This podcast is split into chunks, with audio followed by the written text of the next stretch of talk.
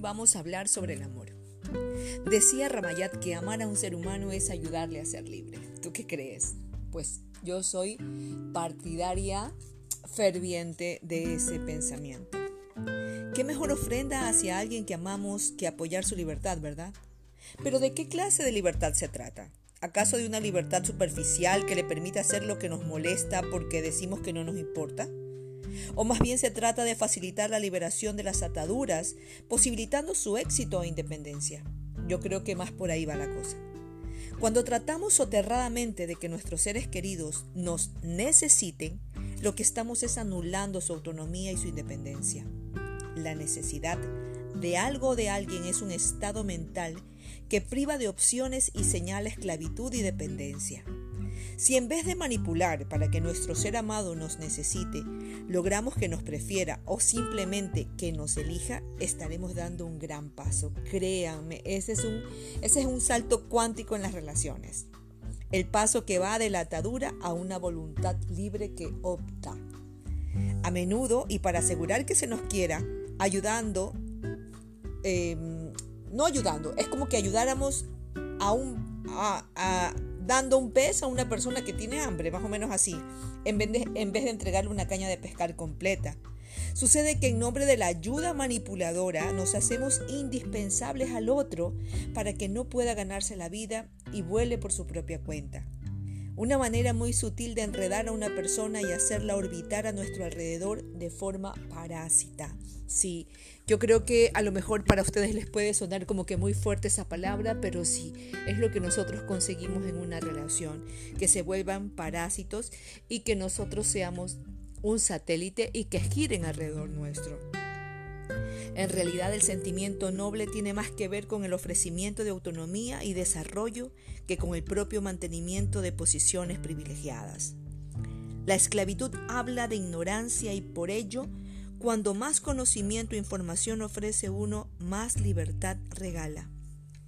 El conocimiento permite tomar decisiones bien informadas y aumentar nuestra prosperidad mientras nos desenganchamos de dependencias pasadas. Recuerden que el desarrollo personal permite gestionar nuestra vida y hace cesar el sufrimiento que produce la ignorancia. ¿Cabe mejor ofrenda? ¿Ustedes piensan que hay una mejor ofrenda que esa? El conocimiento de una persona no se basa en simples datos, sino en algo más integral que libera al ser humano, tanto de la escasez como de sus propias miserias. Así que el desarrollo de ese ser humano o de la inteligencia de ese ser humano y el cultivo del alma propician una confianza que no se basa en la presencia de nadie en concreto, ni en nada en lo que a uno se aferre. Cuando trabajamos en nuestro interior sabemos que nadie nos va a regalar la felicidad, sino que más bien depende de la relación con uno mismo y la amplitud de conciencia que hemos alcanzado. Se trata de una transformación hacia la libertad que no viene tanto de ver con la ausencia de cadenas externas como la maduración y sentimiento de trascendencia. Si se apoya a todo ser humano en el desarrollo de su mente y en el cultivo de la sensibilidad interna, se dispondrá de más opciones para lograr el bienestar y la paz duradera. ¿Acaso existe mejor regalo que aprender a generar la dicha propia? ¿Cabe mejor ofrenda a los seres que uno ama? Facilitar el método y la energía al ser que comparte nuestras horas es una forma de amar que no solo, no solo dota de posibilidades, sino de todo un mapa para desplegar ideas más amplias y liberadoras. Cuando una persona se abre a la expansión que ofrecemos con nuestro abrazo del alma, recibe un regalo sin precio. Recibe el código de la salida del miedo y las, y las claves del despertar de su conciencia. Señoras y señores, amar es compartir. Es compartir la medicina que nos ha liberado y ofrecer aquello que nos dio más poder y templanza. Amar, amar es regalar la llama que un día se encendió en lo alto de la montaña y compartirla en conversaciones cotidianas. Amemos en libertad. Se lo suplico, amemos en libertad. Durante mucho tiempo yo viví atrapada en la esclavitud generando dependencias en todo mi entorno, en todos mis seres queridos. Porque yo entre más necesitada me sentía, más me sentía amada. amada. Yo necesitaba sentirme necesitada para sentirme amada. Y no me di cuenta que lo único que estaba era generando parásitos en mi entorno. Gente que me necesite, no que me elija. Hoy, hoy puedo decir que desde mi libertad elijo con quién estar. Y también que desde su libertad otra persona me regale su compañía. Porque esas son las relaciones que funcionan. Donde otra persona, donde nosotros pudiendo estar donde sea, con quien sea y como sea, elegimos a alguien. Y donde esa otra persona, pudiendo estar con quien sea, donde sea y como sea, nos elige a nosotros. El amor solamente germina en la libertad. Así que, qué mejor regalo que ese, ¿verdad? Bueno, se despide Elizabeth Franco y nos vemos en nuestro próximo capítulo hablando del amor y las relaciones. Se los quiere.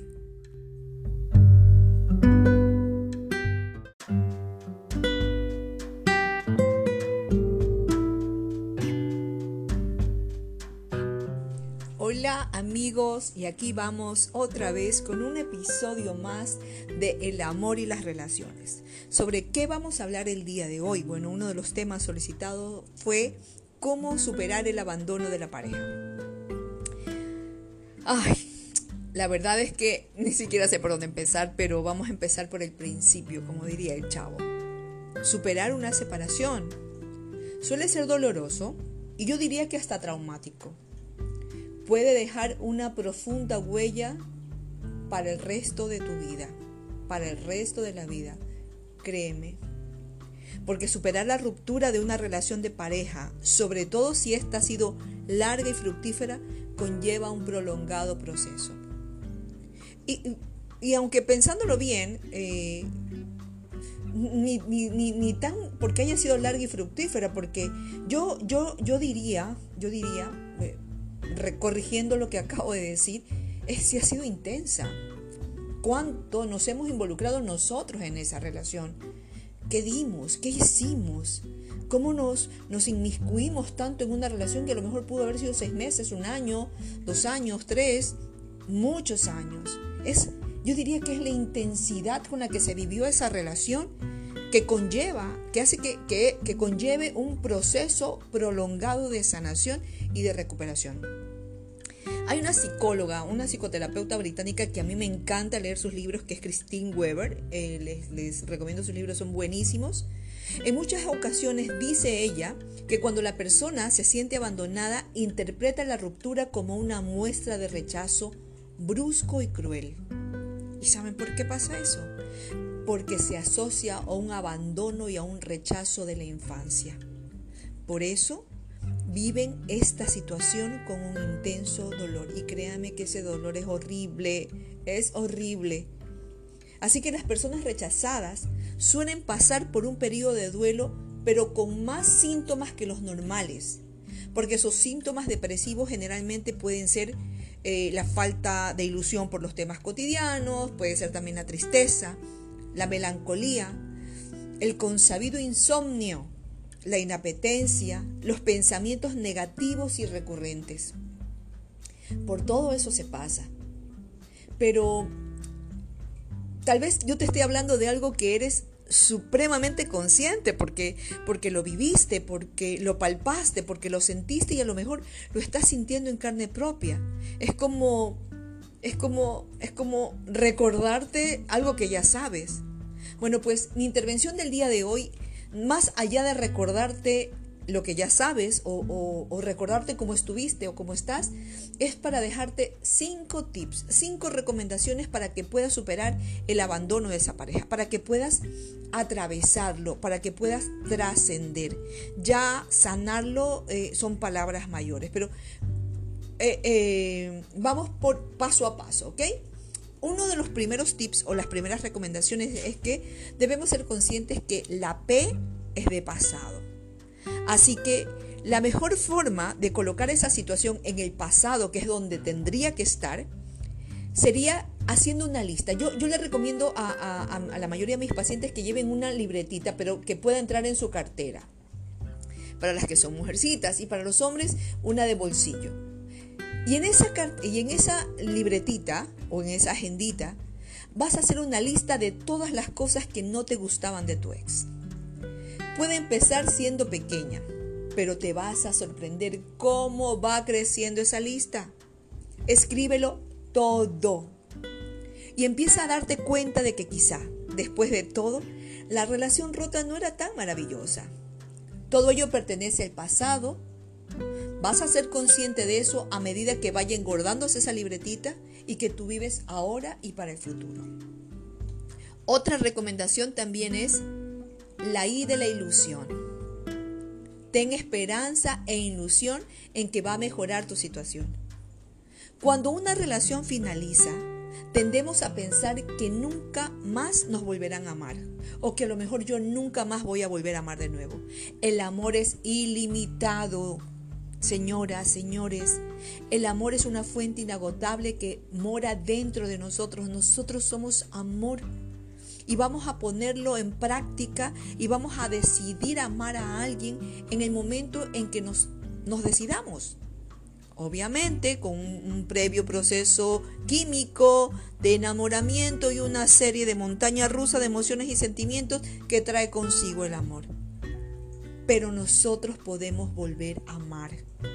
Quítense eso de la cabecita de que no podemos, de que no nos van a volver a amar o de que no podemos volver a amar. Evidentemente es una tontería. La realidad es que hay muchísimas posibilidades de volver a ser amado y de volver a amar aunque no por la antigua pareja, lógicamente, no, no siempre sucede eso. Nunca volverás a compartir lo que tenías en esa relación, pero puedes tener otros sentimientos igual de importantes con otra persona. Yo, hay algo que siempre comento y que se ríen eh, los consultantes o los pacientes que vienen aquí a terapia, les suelo decir, siempre hay alguien que ama más, siempre hay alguien que tiene más, siempre hay alguien que lo hace mejor y siempre hay alguien que lo tiene más grande. Así que no se den por vencidos. Y la tercera recomendación, la A de apreciación. Apreciación por ti mismo, por ti misma. Amiguito, amiguita, tú que me estás escuchando, necesitas mirarte al espejo y fijarte en lo mejor de ti y felicitarte por ello. Pero hazlo frecuentemente, cultiva tu amor propio. Aquí también otra tarea útil sería que escribas una lista de aspectos que te gusten de ti. Puede llevar tal vez algún tiempo hacerlo porque más fácil nos enfocamos y, nos dirigimos nuestra atención hacia lo malo que nos sale, hacia lo mal que lo hacemos, pero es un ejercicio que recompensa a medida que lo vayamos eh, integrando en nuestra vida. Cuando nos abandonan, tendemos a echarnos la culpa a nosotros mismos y la culpa, la culpa siempre va a ser más grande que el castigo. Así que Cuidado con esa culpa que podamos estar cultivando anidando. En vez de cultivar culpa, empecemos a cultivar nuestro amor propio y la apreciación por nosotros mismos. Porque lo más probable es que haya una falta de valoración y una falta de apreciación hacia nosotros y ese es el resultado que tenemos en las parejas que nos abandonan. Probablemente digo, o sea, no, anda, no ahondando mucho en el tema. ¿Saben por qué? Porque nosotros nos sentimos culpables de no haber sido más divertidos, de no, de no haber sido los mejores amantes, eh, no haber sido los mejores en las relaciones sexuales, en las poses, a lo mejor en la entrega. No te centres en esos pensamientos destructivos. Y solo para cambiar, permítete sentir tu propia bondad. Entra en contacto con la nobleza de tu corazón. Recuerda los momentos en que has ayudado a alguien, en que hayas sido amable con un extraño, o que te hayas tomado alguna molestia por algún vecino, aprende a aceptar y a valorar tu propia amabilidad, tu propia belleza, tu propio talento. Eso te va a ayudar a curar tu herida. Incluso aprende a identificar lo bueno o lo buena que fuiste dentro de la relación. Cómo fuiste justo, cómo diste lo mejor de ti en esa relación y cómo fuiste íntegro. Eso va a, a erradicar esa culpa que te la creíste o que a lo mejor te la hicieron creer. Y vamos a dar paso al cuarto tips o a la cuarta recomendación. Ahí viene la N, la N de nueva vida. Desgraciadamente, cuando se ha sido la mitad de una pareja durante un tiempo con esa famosa frase de que es mi media naranja, es mi media mitad, muchos de los amigos lo serán también de tu antiguo compañero. Así que esto va a poder generarte problemas de relación con ellos. Incluso si tienen muchos amigos, es el momento en el que tú puedes plantearte un nuevo círculo de compañeros. un nuevo entorno, un nuevo círculo social, un nuevo ciclo de vida. Puedes empezar a realizar actividades sociales, ya sea deportivas, culturales, que te permitan ensanchar las posibilidades de conocer gente y de desarrollar aficiones, quizás nuevas. Date esa oportunidad. Nueva vida siempre es posible. Por algo te levantas cada mañana. Ama nacer otra vez. Dale las gracias a la divinidad, a Dios, al universo en quien tú creas, porque tu alma llegó de vuelta y te latió el corazón y se convirtió en un propósito. Conviértelo en una nueva forma de vivir, de aprender, de trascender, de existir. Y viene la última recomendación. Bueno, no, no es la última, pero sí dentro de este, de este audio, que es la O de olvido. Eh, la puse así como olvido, eh, como reto, porque realmente no olvidamos. Pero el verdadero olvido es aprender a recordar sin dolor. Yo creo que es una de las letras más importantes de estas siglas que acabo de enumerar en estos tips corresponde a poder recordar sin dolor completamente a tu antigua pareja y no volver a practicar sexo con esa persona. Olvido significa contacto cero. Toma distancia. Asegúrate de no tener contacto cero como mínimo 60 días con esa persona. Desintoxícate alíate con personas que te ayuden en este proceso, porque tú vas a tener ganas de, revisar esas redes, de estar stalkeando, de preguntar por esa persona o de que te hablen de esa persona. Sobre todo cuando han estado separados durante muchos meses, tú, tú tiendes a pensar de que tu ex puede llegar eh, en cualquier momento, ¿sí? Y, y, que lo mejor que la relación que ustedes tenían no es tan bonita, eh, eh, la relación que ustedes tenían solamente cuando la tenían era bonita y que no hay nada más bonito afuera. Entonces estás como que guardando y sosteniendo una, esperanza insensata para tu vida y, te niegas a, a, pasar la página. Entonces estás como que alimentando ese pensamiento, ese sentimiento. Así que aprende a recordar sin dolor. Aprende a establecer el contacto cero. Necesitas poner tu vida en orden. Recuerda que es importante que tomes el control de tu vida y de amarte tanto, tanto, tanto, tanto, para que en tu próxima relación puedas identificar si no lo hacen. Y que puedas darte cuenta si esa nueva persona realmente va a ser una contribución en tu vida y tú vas a poder ser una contribución en la vida de la otra persona. En donde el amar a alguien no implique autodestrucción. En donde tu felicidad no sea proporcionalmente inversa a la de la otra persona. Porque si eso es así, créeme que esa relación no tiene sentido. Las relaciones son ganar, ganar. Son recorrer las mismas distancias es donde ambos quieren querer. Es donde ambos suman. Donde ambos se muestran sus sombras y las iluminan con amor. Donde yo y donde el otro ataca las debilidades con amor. ¿Sabes lo que recomienda Christine Weber? Recomienda que si es mucho el dolor que tú sufres, si tú sientes que por más libros que leas, por más charlas a las que asistas, por más grupos en los que estés, si tú sientes que el dolor que sufres o los síntomas depresivos que manifiestas son muy fuertes, es necesario recurrir a un profesional. Busca ayuda. Porque si tú estás, si estás dolida y si estás sufriendo porque sientes que, que este dolor te carcome, te devora, te anula, te aniquila, entonces lo más probable es que hayas estado dentro de una relación de codependencia y la codependencia es una condición que necesita ser tratada. La ruptura de la pareja puede causar en uno de los miembros una situación paralizante y dolorosa excesiva. Así que si este es tu caso, por favor busca ayuda. alguien que te ayude a sentirte a salvo, que te haga sentirte que tienes la posibilidad de trascender y de transitar de la mejor forma este dolor, sin necesidad de invalidarlo, sino honrando y respetando tu propio proceso, mostrándote que al final del camino hay una luz y que esa luz significa la esperanza y una nueva oportunidad de vida y de amar para ti. Bueno, espero que te haya gustado esta, esta intervención del día de hoy y síganme dejando sus recomendaciones sobre los tips que vamos a seguir manejando y sobre los temas que vamos a seguir manejando en el amor y las relaciones. Se despide Elizabeth Franco, se los quiere muchísimo y ya saben, a dar lo mejor de nosotros cada día. Un besito, chao.